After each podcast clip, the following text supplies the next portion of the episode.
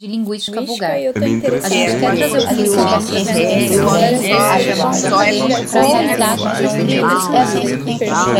mim é um grande mistério. humano. Blá blá blá blá Blá blá blá blá blá blá blá blá blá blá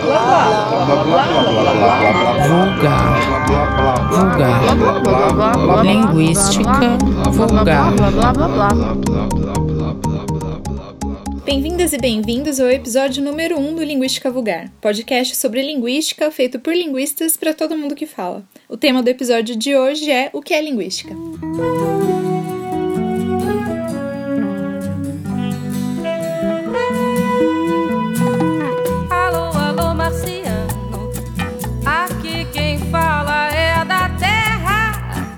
Oi, eu sou a Verônica, eu faço mestrado na USP e eu sou da fonética, que é uma área da linguística que estuda os sons da fala, a voz e também todos os movimentos que estão envolvidos na produção da fala. Olá, eu sou a Joana, eu também sou estudante da USP, eu faço doutorado e eu estudo linguística e suas relações com a filosofia, então eu vou estar sempre problematizando os assuntos por aqui. Olá, eu sou Monique, eu sou doutoranda aqui na USP também na Linguística.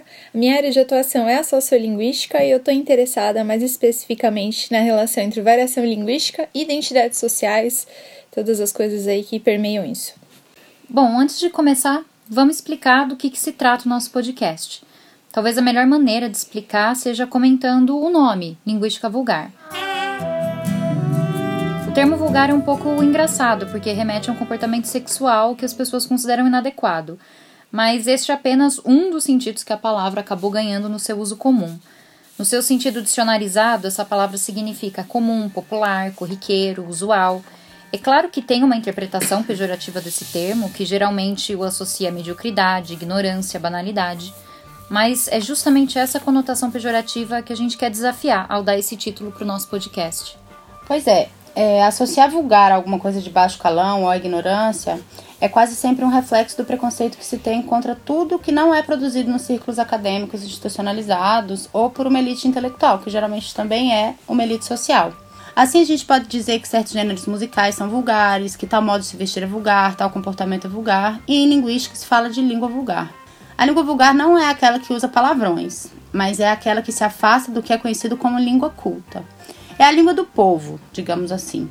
A língua que se fala nas ruas, em casa, em oposição à língua que se usa nos veículos de comunicação oficial, na literatura, né, alguns ramos da literatura, nos trabalhos acadêmicos e aquela que a gente aprende na escola, né, nas gramáticas.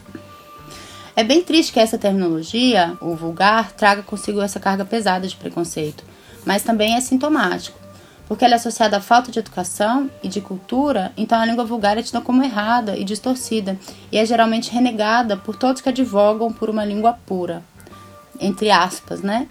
No limite, a língua vulgar, ela não é nem mesmo considerada como parte do que se chama língua portuguesa. Pois é, isso é mais um reflexo do abismo que existe entre a produção de conhecimento e a vida real das pessoas. A realidade é que a língua culta é usada muito raramente, mesmo pelos mais escolarizados, porque a vida da língua está no dia a dia do seu uso e não nas gramáticas, nem nos discursos quase incompreensíveis de algumas autoridades políticas, jurídicas e acadêmicas. Além disso, verdade seja dita, alguns manuais de gramática sequer tratam da norma culta, mas de uma absoluta abstração, vamos dizer assim, de uma norma curta, que se baseia em prescrições que não encontram evidências nem nos textos mais formais e nem na tradição gramatical séria. Algo que a linguística tem conquistado é o reconhecimento de que, se falamos de norma culta ou de uma norma vulgar, vamos dizer assim, a gente fala igualmente de língua e que é preciso expurgar o preconceito por trás dessa terminologia. Porém, resta ainda um desafio a ser enfrentado: a distância entre o conhecimento produzido pela linguística e das pessoas que falam a língua que a utilizam todos os dias. Porque parece que nossas discussões não são interessantes ou são inacessíveis aos não especialistas. Nós falamos de palavras, de diferentes maneiras de construir uma frase, da produção dos sentidos, dos efeitos das palavras sobre as pessoas, de piadas, de propagandas, de gestos, expressões faciais. Falamos de como aprendemos a língua e de como a ensinamos. Falamos de pensamento, de crença, de convicção política. Enfim, falamos de coisas que interessam a todos, e mais do que isso, que é parte constitutiva da vida de todos. Repito, de todos. Agora fica clara nossa intenção ao chamar o podcast de Linguística Vulgar. A gente quer trazer o conhecimento produzido nesse meio que se chama mundo acadêmico para a realidade de onde ele surgiu. O mundo acadêmico pode parecer muitas vezes uma caixinha, que é fechada para o resto do mundo. E essa caixinha é justamente caracterizada por uma linguagem difícil, inacessível para a maioria das pessoas, o que torna o conhecimento produzido ali algo de propriedade daqueles que dominam esse falar especializado. Mas a verdade é que todo mundo fala sobre linguagem. Tem assunto que interessa a todo mundo, por exemplo, será que os animais têm linguagem? E os robôs? É possível fazer um robô falar? O corpo fala, a língua de sinais é universal, é possível falar em um português brasileiro? Se um ser humano crescesse longe de outros seres humanos, ele ia falar alguma língua? Enfim, são assuntos para os quais todo mundo tem uma opinião e todo mundo está apto a opinar. Mas melhor ainda quando se conhece um pouco da reflexão científica que é feita sobre ele. Por isso, sejam bem-vindos. Pois é, a gente vai abrir então, né, essa caixinha que se chama linguística e a gente quer também mostrar que o conhecimento considerado vulgar não tem nada de ruim. Muito pelo contrário, é dele que vem e é para ele que vai o conhecimento que a gente trata aqui. É, nesse episódio inaugural, a gente vai falar um pouco do que é essa caixinha e por que, que ele é uma caixinha, ou seja, por que, que ele é uma, considerado uma disciplina institucionalizada que tem um objeto específico. Nos próximos episódios, a gente vai querer abordar outros assuntos que a, a Verônica falou, alguns deles. E é isso, vamos lá falar sobre linguística? Bora lá!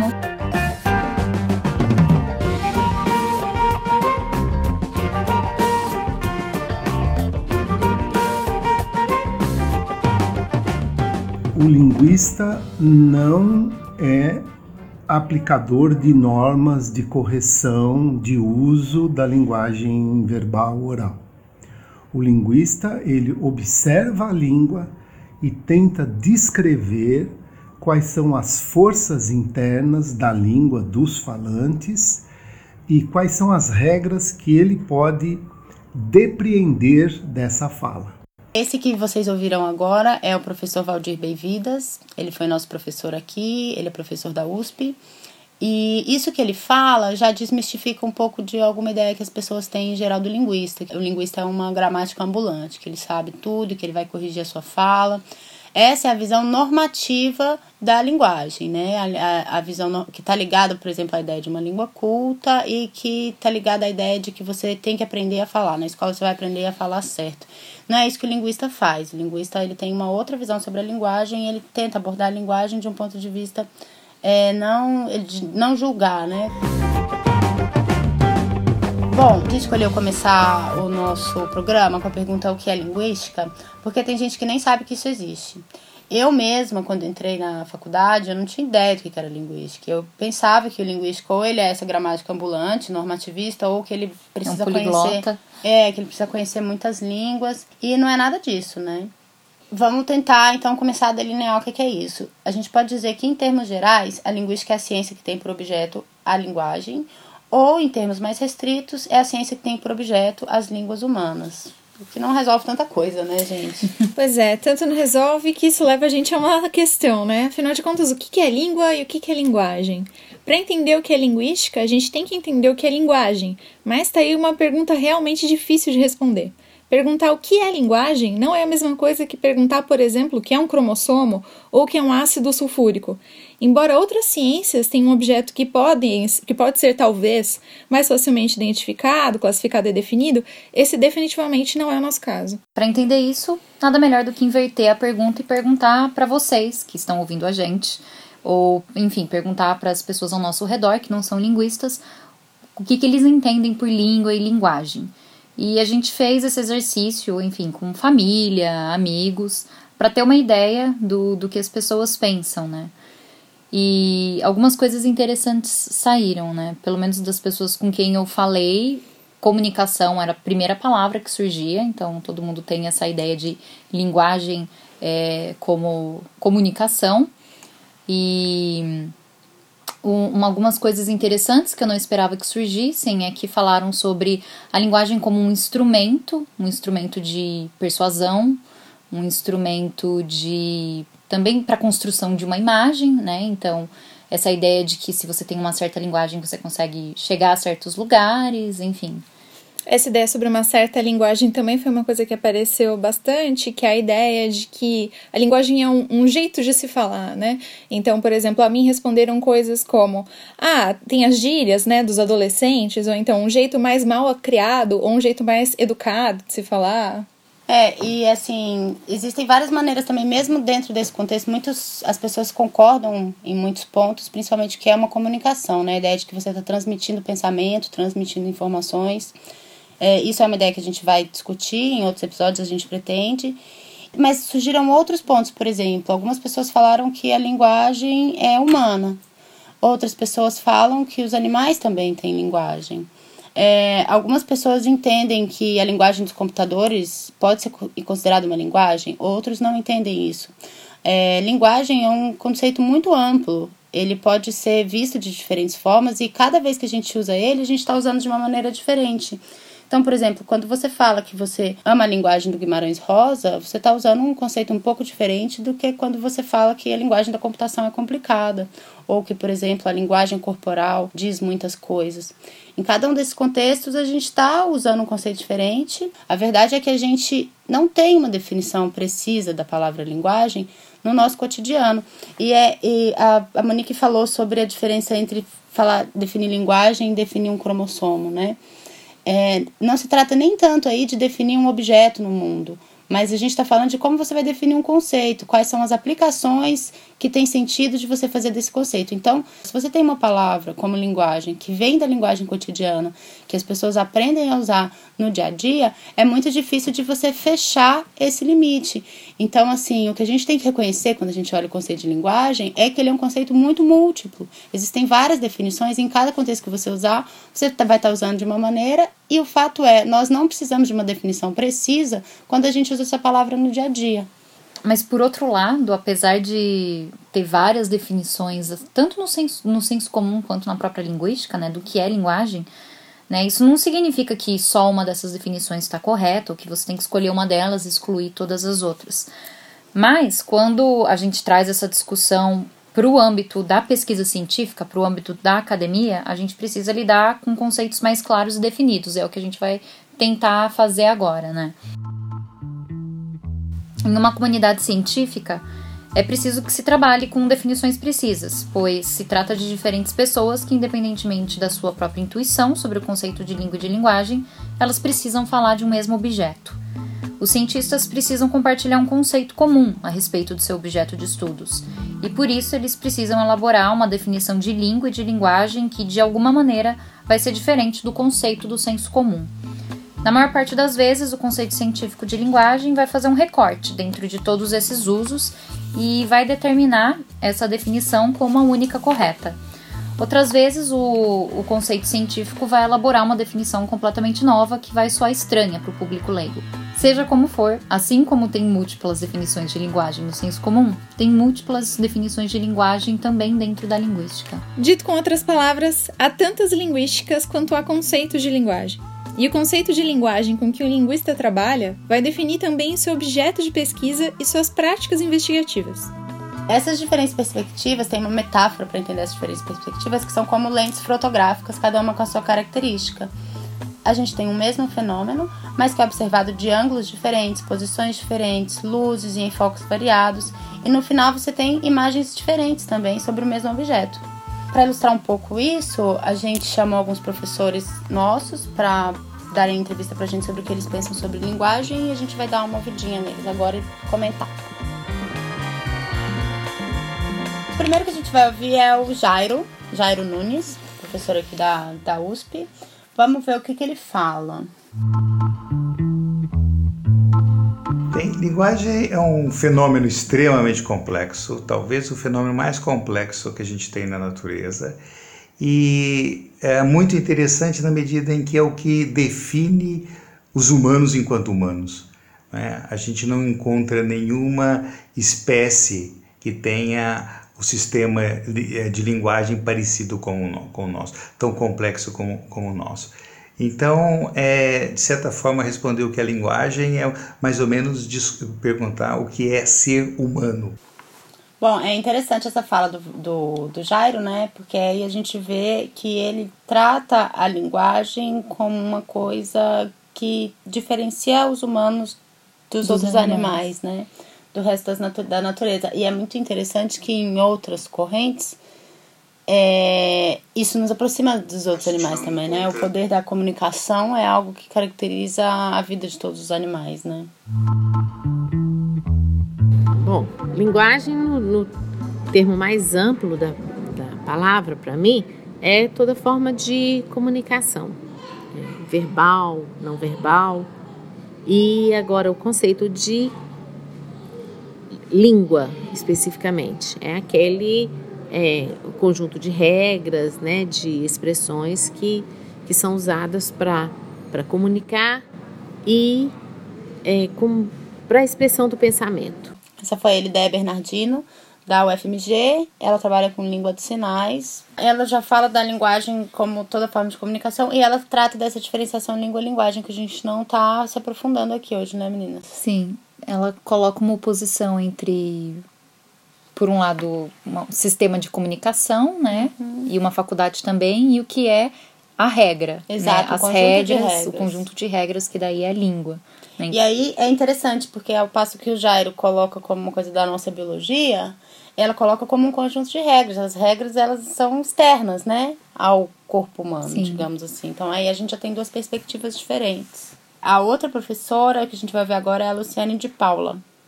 A Luciana de Paula é professora da Unesp e ela trabalha com, com análise dialógica do discurso ou filosofia marxista da linguagem. Eu vou, esse episódio pronto já cai com, com censura do governo porque eu usei marxista no enfim, análise dialógica da linguagem ou filosofia marxista da linguagem, a depender do, da turma. Para mim, linguagem é tudo, né? É, se eu tivesse que resumir, eu, eu diria essa palavra, né? É tudo, porque a linguagem constitui o homem e o homem só só é constituído e se constitui por meio da linguagem. Então ela é, claro, a gente não está falando de língua, a gente está falando de linguagem, então no sentido mais amplo, semiológico, né? E aí dessa perspectiva ampla eu posso pensar que a língua, que na linguagem que ela é uma capacidade é, inerente ao homem que tem, é, ela se caracteriza pelo pensamento, ela constitui a consciência, é, mas ela também é, fala, né, sobre o homem. É bem interessante a visão dela, né? E você vê que ela parece que vai um pouco além de dizer que é uma coisa biológica ou de dizer que são regras ela fala que são as duas coisas e uhum. que é uhum. constitutivo de quem nós somos. Nós Sim. falamos e a língua fala sobre nós. Ela fala uma coisa bem dialética, né, para falar Sim. dos marxistas. É, então, do, do, embora em certo aspecto ela retome essa ideia de que a linguagem é uma característica humana, né, que compõe o ser humano, o que pode ser encarado por uma perspectiva mais biológica, por exemplo, o foco dessa visão parece estar nessas relações sociais e semiológicas que ela menciona. Tem mais nada a dizer além de o que é semiológico? Poxa, isso aí dá um deixa para deixa para outros episódios. Bom, é, agora a gente vai ouvir o Alex Kobiná, que é um, também um professor aqui da USP. Ele trabalha com línguas africanas e ele já tem, digamos, uma perspectiva mais prática sobre a língua, porque ele trabalha com descrição de línguas. Vamos ouvir o que, que ele tem a dizer. assim, enquanto linguista e pessoa privada, a linguagem para mim é um grande mistério. Por isso, por isso que eu um, eu me interessei acho para das línguas porque de um lado a gente pode gravar a língua né um, um, fenômeno concreto você pode gravar pode escutar parece uma coisa bem certa mas um, mas uh, quando começa com as análises uh, já está ficando um pouco menos certo não? Um, que já umas questões fundamentais tipo um, quando que a humanidade começou a falar? Ninguém sabe. Como que foi essa evolução? Né? Do, zero até um sistema muito complexo. Porque, uh, como que a língua é muito presente nas nossas vidas, uh, temos uma tendência né, de, de pensar que a gente sabe como funciona. A gente sabe porque a gente usa. Mas um, Um, mas de fato a gente não sabe. Tem, tem umas, um, umas, umas questões muito fundamentais né, que, que, são, que são completamente desconhecidas. Também como que funciona a linguagem né, na, no cérebro, na mente. A gente não tem a, bom, umas ideias, mas nada de comprovado. Então muitas um, é, ainda tem muito que fazer. Acho que é por isso que eu acho fascinante, não? Uma, um, uma área de estudos que é tão central para nossas vidas e tão íntima, mas ao mesmo tempo é muito desconhecido, assim. Eu gosto muito dessa desse áudio do Alex, porque primeiro que ele parece que dá uma visão geralzona de tudo, assim, porque que se interessou, né? É um grande mistério, ele fala dessa parte física, da parte concreta da língua, e do que, que a gente não consegue captar. E eu acho que isso é muito louco, porque é muito o que o linguista faz. A gente tem a língua, a gente falou dessa naturalidade que a, que a gente tem, todas as pessoas dominam a, a língua e usam ela cotidianamente sem pensar sobre ela. Mas o linguista, justamente, ele vai lançar um outro olhar para essa coisa que nos é tão familiar. E quando você olha, você lança esse outro olhar, surgem tantas Muitas coisas. outras questões. Não só na parte da descrição das línguas, que é a parte que o Alex que o Alex trabalha, mas aí você começa a pensar, nossa, mas de onde vem a coisa é. da evolução, por exemplo? Eu adoro esse tema. A gente com certeza vai fazer um episódio sobre isso. Ou como que é ela na mente cérebro, que seria uma coisa que o Jairo estaria trabalhando. Então eu gosto muito desse, desse áudio do Alex, porque meio que mostra a visão do linguista sobre um fenômeno que é tão familiar, assim. Acho que uma outra coisa que é interessante é isso que você mencionou no começo, quando foi apresentar o Alex, que é sobre esse caráter prático, né? Então, Alex trabalhou com descrição de línguas até então pouquíssimo, pouquíssimo conhecidas e que não haviam sido descritas ainda. E quanto a, é, dentro dessa prática é forjada uma certa desestabiliza, desestabilização de certas certezas, né? Ou certas coisas mais Sim. consolidadas na linguística sobre o que é a língua ou o que não é, né? Então se intensifica ainda mais essa ideia de um mistério, dizendo que, olha só, tem várias línguas que a gente nem conhece ainda. Então tem várias facetas sobre a ideia de língua e de linguagem que a gente ainda está em processo de descobrir. Sempre se modificando o nosso conhecimento, né? Isso aí. Bom, deu para ver que não é nada fácil definir essa ciência que chamamos de linguística, né? A linguística é uma disciplina muito nova, se comparada com outras disciplinas acadêmicas. Geralmente se atribui o seu nascimento ao curso de Linguística Geral, que foi um curso ministrado pelo suíço Ferdinand de Saussure, ou Saussure, e publicado depois pelos seus alunos em 1916, então fazem aí um uns 100 anos. Até então, a linguagem era estudada como parte da psicologia, da história, da filosofia ou da literatura, ou então era objeto de discussões não especializadas, o que é um fato compreensível se nós pensarmos o quanto a língua é parte da nossa vida.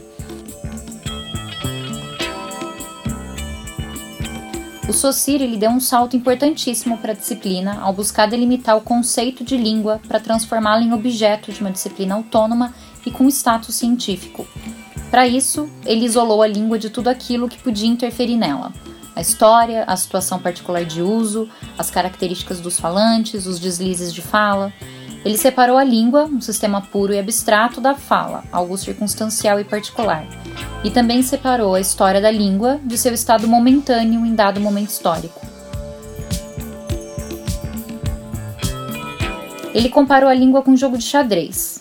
Primeiro, um jogo de xadrez é definido por suas regras, que independem de qualquer situação em que o jogo está sendo jogado. Em segundo, para entender um certo estado do jogo de xadrez, você não precisa saber qual que era o estado anterior, ou seja, você pode chegar no meio de um jogo e entender perfeitamente o que está acontecendo, sem ter que refazer os movimentos que levaram até ali.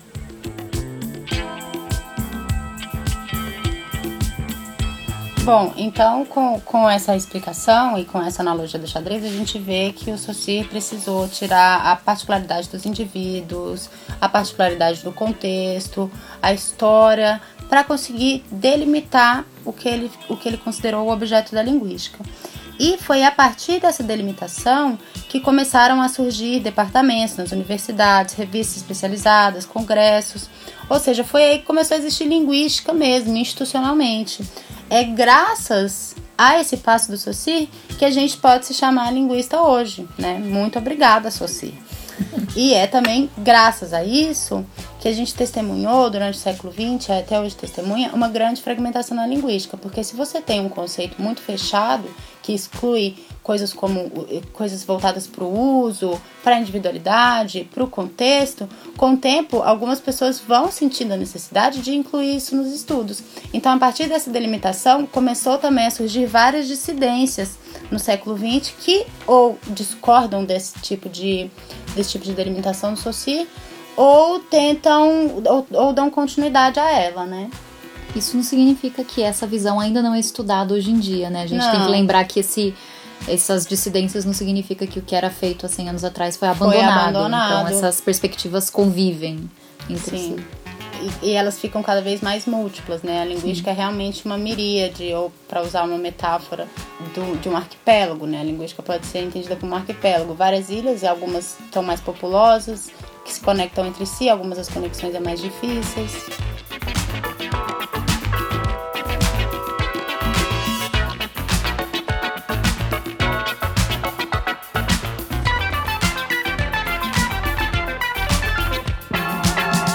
Pouquinho sobre como a linguística surgiu e o que ela estuda.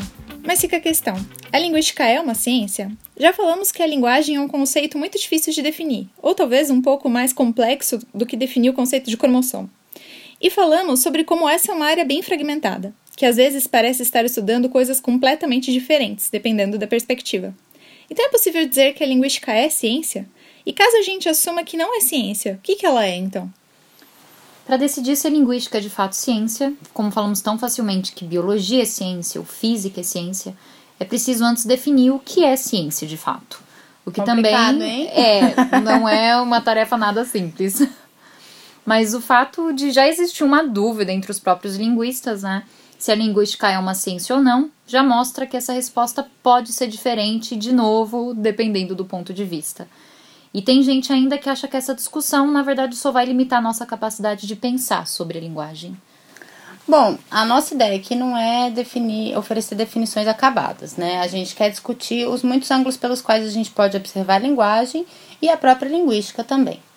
Bom, uma maneira de pensar a ciência é como um campo de produção de conhecimento institucionalizado, acadêmico. Nesse sentido, a linguística é uma ciência, porque existem departamentos, existem grupos de pessoas que estão pesquisando os mesmos fenômenos, esses grupos dialogam em congressos, em revistas, muitas vezes eles brigam sobre o, o, sobre como abordar um objeto. Mas, Joana, eu acho que quando as pessoas falam de ciência ou se perguntam se linguística é uma ciência, elas não estão exatamente pensando nesse aspecto institucional. Embora, é claro, a configuração da área de maneira institucional, delimitação de departamentos e linhas de pesquisa também molde o que é essa ciência. Mas acho que não é exatamente nisso que elas estão pensando. É verdade, eu também acho que não é isso que elas estão pensando. É, eu acho que elas estão pensando mesmo no que se trata da definição de ciência. Existe um sentido bastante estrito do que é ciência, que não é meramente produção de conhecimento. Você pode pensar a ciência como uma atividade que envolve necessariamente formular hipóteses, fazer experimentos e formular leis gerais que vão explicar os fenômenos observados e prever fenômenos futuros. Isso a gente está acostumado a ver na biologia e na física.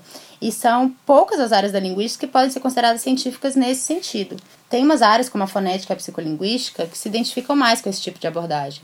Mas essa definição acaba sendo também muito delimitadora, Monique, e deixa várias áreas da linguística de fora.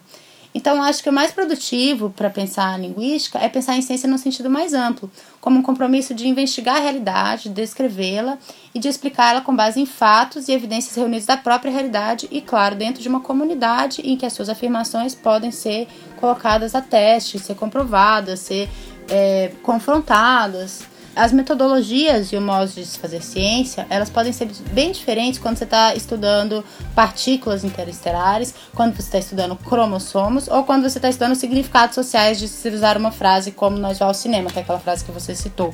Que vai ao cinema não, nós vamos no cinema porque nós não vai ao cinema nunca.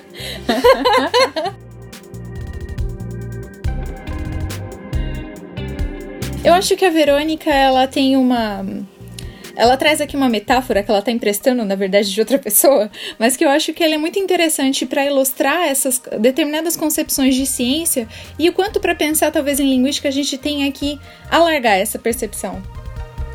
É, na verdade, não é uma metáfora exatamente, mas é, tem um cientista que ele ele vai tratar dessa diferença, por exemplo, entre ciências como física e uma ciência como a linguística, falando da diferença do, das particularidades das ciências chamadas hard sciences e soft sciences. É, então, ele diz que as hard sciences, as ciências duras, elas são bem sucedidas e talvez alguns físicos, químicos, biólogos venham reclamar com a gente, falar que não é exatamente assim. Mas o que ele diz é que essas ciências duras são bem sucedidas porque elas lidam com problemas mais macios, enquanto as soft sciences, né, as ciências macias, têm dificuldades, tem tantas dificuldades até mesmo para delimitar qual que é o conceito, qual que é o objeto que está estudando, porque elas lidam com problemas que são mais duros.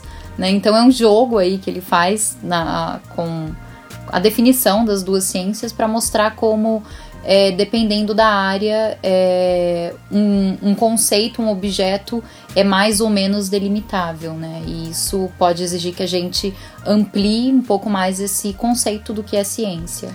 Então, a linguística seria uma soft science, no sentido de que ela tem definições mais soltas, mas seu objeto é duro, no sentido de que é mais difícil de lidar, é isso? Sim. Entendi. Eu acho que é mais difícil de chegar ali numa. Num, num núcleo, numa essência, uhum. né? Resumindo, não é mole, não. Bom, a verdade é que a linguística é uma área bem confusa, porque são muitos os ângulos pelos quais a gente pode observar a linguagem. Tem pesquisador que vê a linguagem como um objeto biológico, tem pesquisador que vê como um objeto histórico e social, e tem pesquisador que vê como um objeto matemático. Sem contar as áreas mais interdisciplinares, que podem, sei lá, entender a linguagem como um objeto biopsicossocial. Aliás, eu adoro essa expressão, eu acho que ela é tipo o meu super trunfo. Ao mesmo tempo, outras áreas do conhecimento também estão falando sobre linguagem a partir das suas próprias perspectivas, como a biologia, a psicologia, a computação, a antropologia, a filosofia assim por diante. Poderia continuar essa lista aqui o programa inteiro. E cada vez mais, a linguística tenta estabelecer diálogo com essas áreas. Sim, não mais tão preocupado como o Saussure teve em tirar o objeto legítimo da ciência e reconhecer seu caráter multifacetado, né? É, apesar de todas essas observações que a gente fez, tem uma coisa que é certa entre cientistas, pesquisadores, e que é o seguinte: química, biologia, história, linguística, qualquer que seja a sua área, todos nós temos uma curiosidade imensa de entender como as coisas funcionam. Seja se você está falando do ácido desoxirribonucleico, seja se você está falando dos movimentos estelares, da estrutura sintática de uma língua, a gente quer entender como isso funciona, a gente quer chegar às respostas a essas questões, e aí cada área vai definir as suas metodologias e particularidades, porém comprometida com, com os fatos e com é, a troca significativa dessas informações dentro da comunidade científica.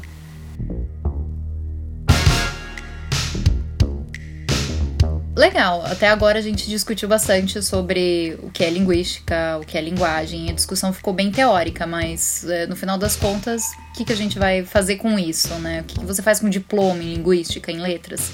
Então, é claro que a, a, eu acho que a maior área é a área acadêmica, né? A pesquisa, é a docência, então muita gente vai vira professor mesmo na, na rede básica, mas tem gente que segue na área acadêmica, né? Pra, para ser professor universitário. Mas além disso, que mais que dá para fazer? Existe um mercado aí dentro da linguística? Pois é, né? Quando você vai fazer letras, as pessoas pensam: ah, vou fazer inglês, vou fazer espanhol.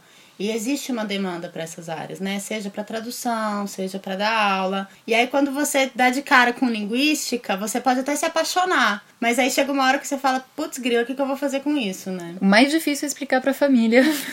Churrasco. escolha. Tipo, inglês você entende. Ah, legal, tradução, professor de inglês. Mas o que, que você vai fazer com linguística? Explicar no Uber. No Uber, sim. É, então, tem um exemplo que eu acho que ele é bem contraintuitivo para quem não é da linguística, que é dos projetos da Embrapa, né? A Embrapa tem alguns projetos junto com equipes de linguistas, especificamente com o pessoal do GTERM, que é o grupo de terminologia da UFSCar, ou com o NILC, né, que é o grupo de linguística computacional, que é da USP e da UFSCar, né? E tem pessoas da linguística e das ciências da computação. E nesses projetos, os linguistas atuam criando materiais para fortalecer os projetos da Embrapa. Então, por exemplo, eu, quando estava de estagiária lá, participei de um projeto que era para a construção de uma terminologia da agronomia brasileira. E a ideia era tentar unificar determinadas termos, né, por ser uma terminologia, e facilitar a comunicação entre os atores envolvidos no processo, né? Porque percebia-se que existia uma, uma, um dos entraves nas negociações era a utilização de termos diversos, com sentidos diversos, né? Então teve esse grande projeto de criação de uma terminologia que então guiar a formulação dos projetos, né? De modo que se partisse sempre de um, de um espaço comum, né? E aí isso tem. É, é, doido, né? Porque isso tem a ver com um projeto de país e tudo mais. Então a gente faz coisas que as pessoas não imaginam. Uhum. Tem muito trabalho de consultoria linguística também, né? Uhum. Apareceu uma vez ou outra também. Então, eu, o trabalho que eu fiz numa empresa, numa, quando eu fiz o meu intervalo aqui na academia, que eu trabalhei nessa empresa, eu era uma espécie de consultora linguística. Na elaboração dos materiais, eu trabalhei numa empresa de correção de textos e era preciso elaborar manuais de correção, eh, definir os critérios de correção. E isso eh, não é tanto um professor de português que vai fazer, é um linguista que entende, por exemplo, os elementos que entram na construção de um texto, a terminologia para lidar com aqueles elementos, como que você separa eles ou se você coloca eles juntos. Então eu fiz uma espécie de consultoria e na área de educação, né? Os linguistas acabam tendo. é, existe uma demanda por linguistas na área de educação também, para elaboração de material, treinamento de professores.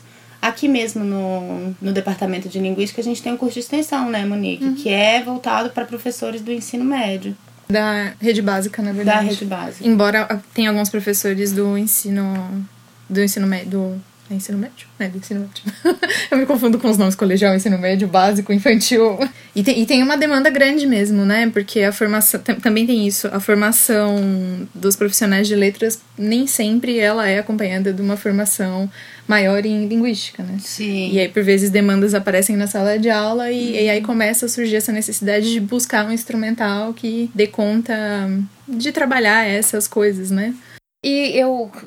É, tem gente que trabalha né, dentro da linguística computacional e tem muito foneticista que trabalha eh, junto a engenheiros, enfim, com softwares de voz, né? De produção de voz, de reconhecimento de voz. Às vezes eles não precisam do foneticista, eles usam a nossa pesquisa, né? A nossa pesquisa de base para fazer isso, mas é, é, às vezes tem, tem um foneticista lá participando desse.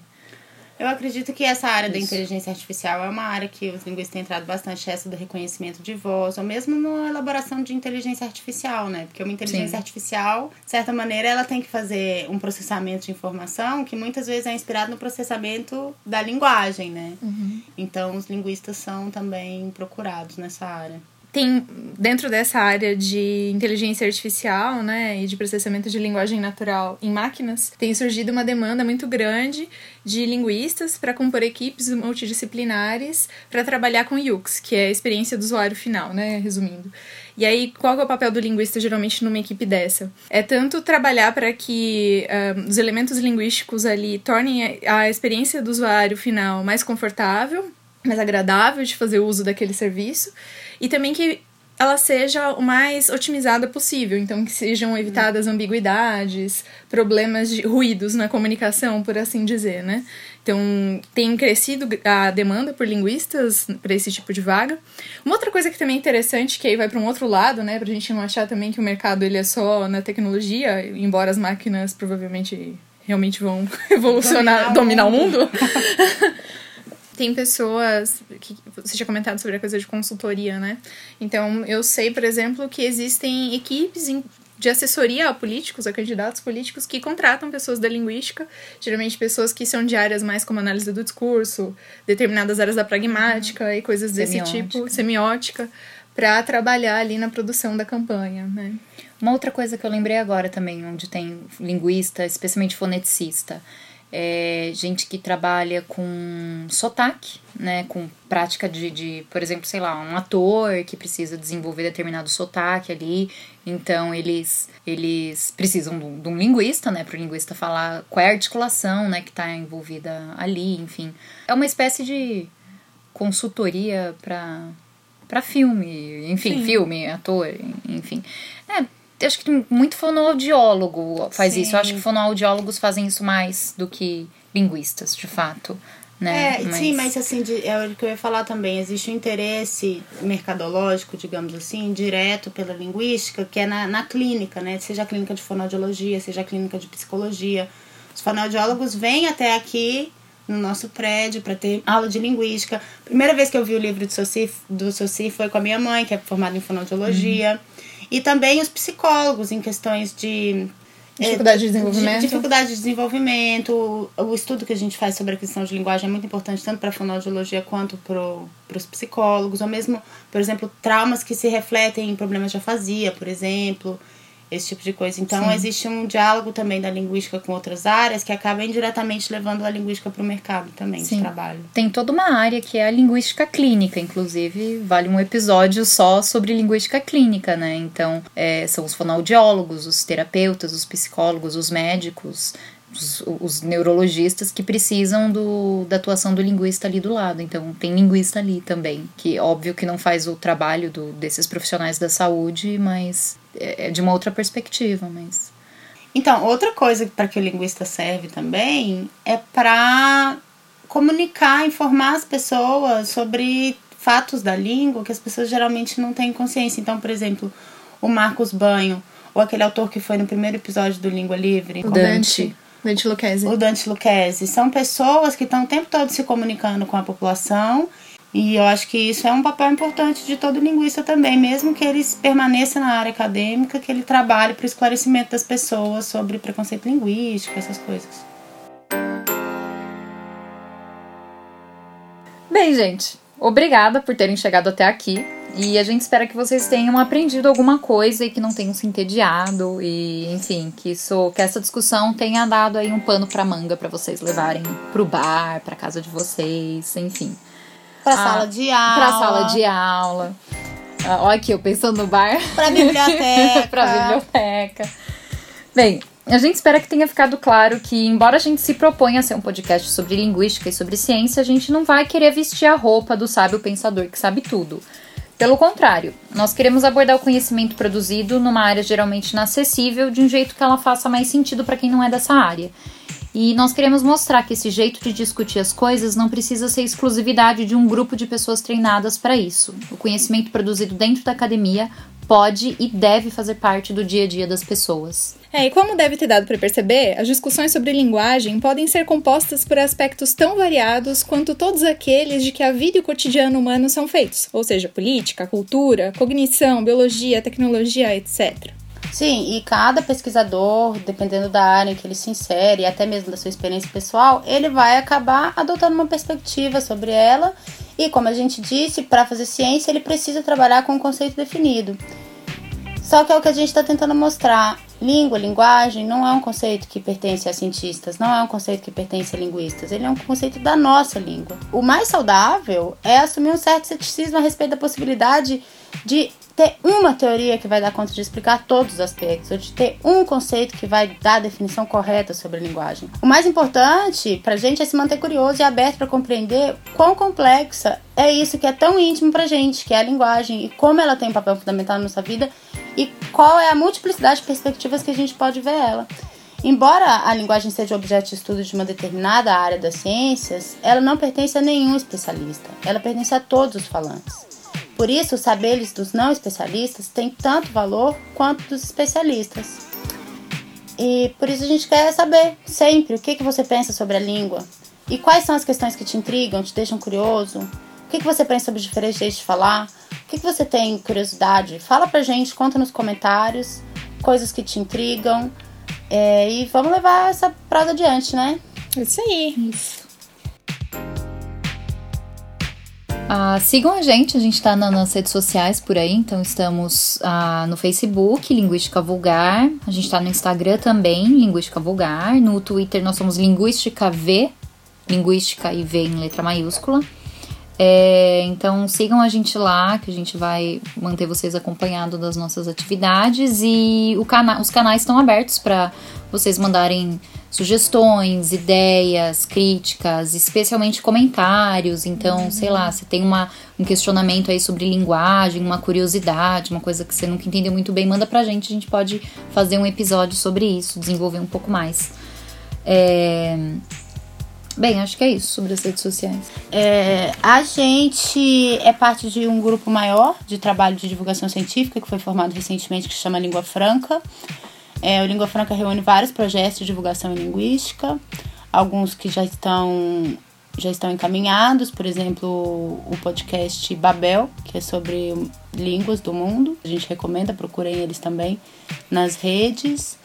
É, um outro projeto que está encaminhado já também é o Membrana Linguística, que é uma revista eletrônica que está sendo publicada no Medium. Procurem também.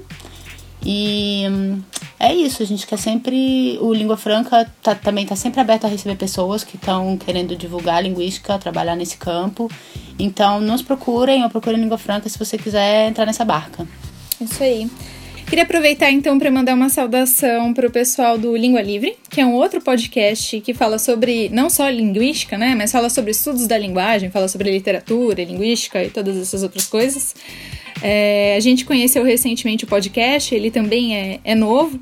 O podcast do Linguística Vulgar já era para ter saído há alguns meses, mas a gente se enrolou nesse processo e agora finalmente tiramos do papel, mas aí a gente saiu, né, da largada agora com essas companheiras de podcast. Então, parabéns pelo podcast, meninas. É isso aí, mulherada dominando a podosfera. E a gente tá com a ideia de, ao fim de cada episódio, dar uma sugestão é, seja algo relacionado à linguística, linguagem que a gente está vendo, assistindo, ouvindo ou lendo, ou que tem a ver, uh, pode ter a ver ou não com o tema.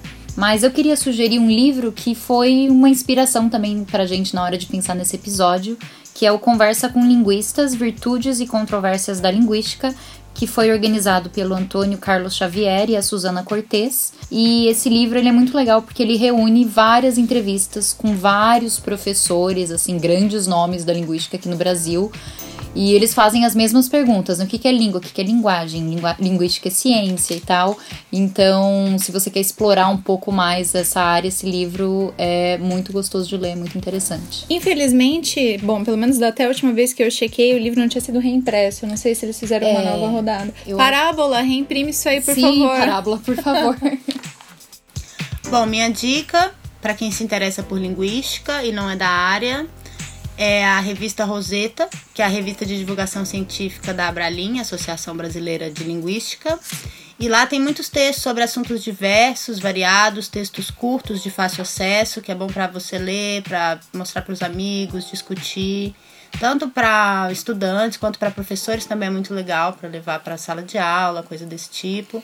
E lá dá para conhecer um pouquinho mais do que é linguística de um jeito muito divertido. Legal. É, as minhas indicações são duas, né? Então, a primeira é um curso de extensão que acontece semestralmente aqui na FEFELESH e ele é aberto a professores da rede básica, tanto da rede pública quanto da rede privada, e ele se chama A Gramática e Linguística em Sala de Aula.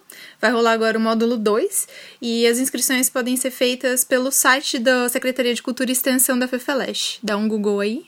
É, vai ser muito legal ver vocês lá, enfim, os professores que estiverem porventura ouvindo a gente e se interessarem por fazer o curso. A outra indicação, ela não está diretamente relacionada à linguística, mas ela com certeza tem a ver com diferentes tipos de linguagem. Que no, entre o dia 8 e 21 de setembro vai estar tá rolando a Feira Literária da Zona Sul, que acontece já faz acho que três anos aqui em São Paulo. É uma feira muito bacana, ela é, eu brinco dizendo que ela é a nossa flip. é, vão ter atrações muito interessantes, então vão ter escritores como Mia Couto, por exemplo, Marcelino Freire e várias outras pessoas menos conhecidas, mas com um trabalho tão interessante quanto. Então deem uma fuçadinha nas redes sociais da feira e curtam lá a programação. Então é isso, galera. Muito obrigada por ter ficado com a gente até aqui e até logo. Obrigada, até o mês que vem. Obrigada, tchau. Você acabou? Uhum. Ficou. é...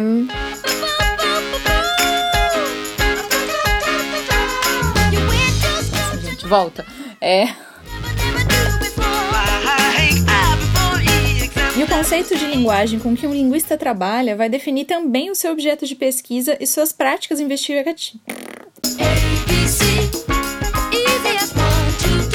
Que a linguagem tal qual. Sobre como a linguagem. Vou voltar. É, e... Não, pera. É, sim. É... Não, esquece. pera.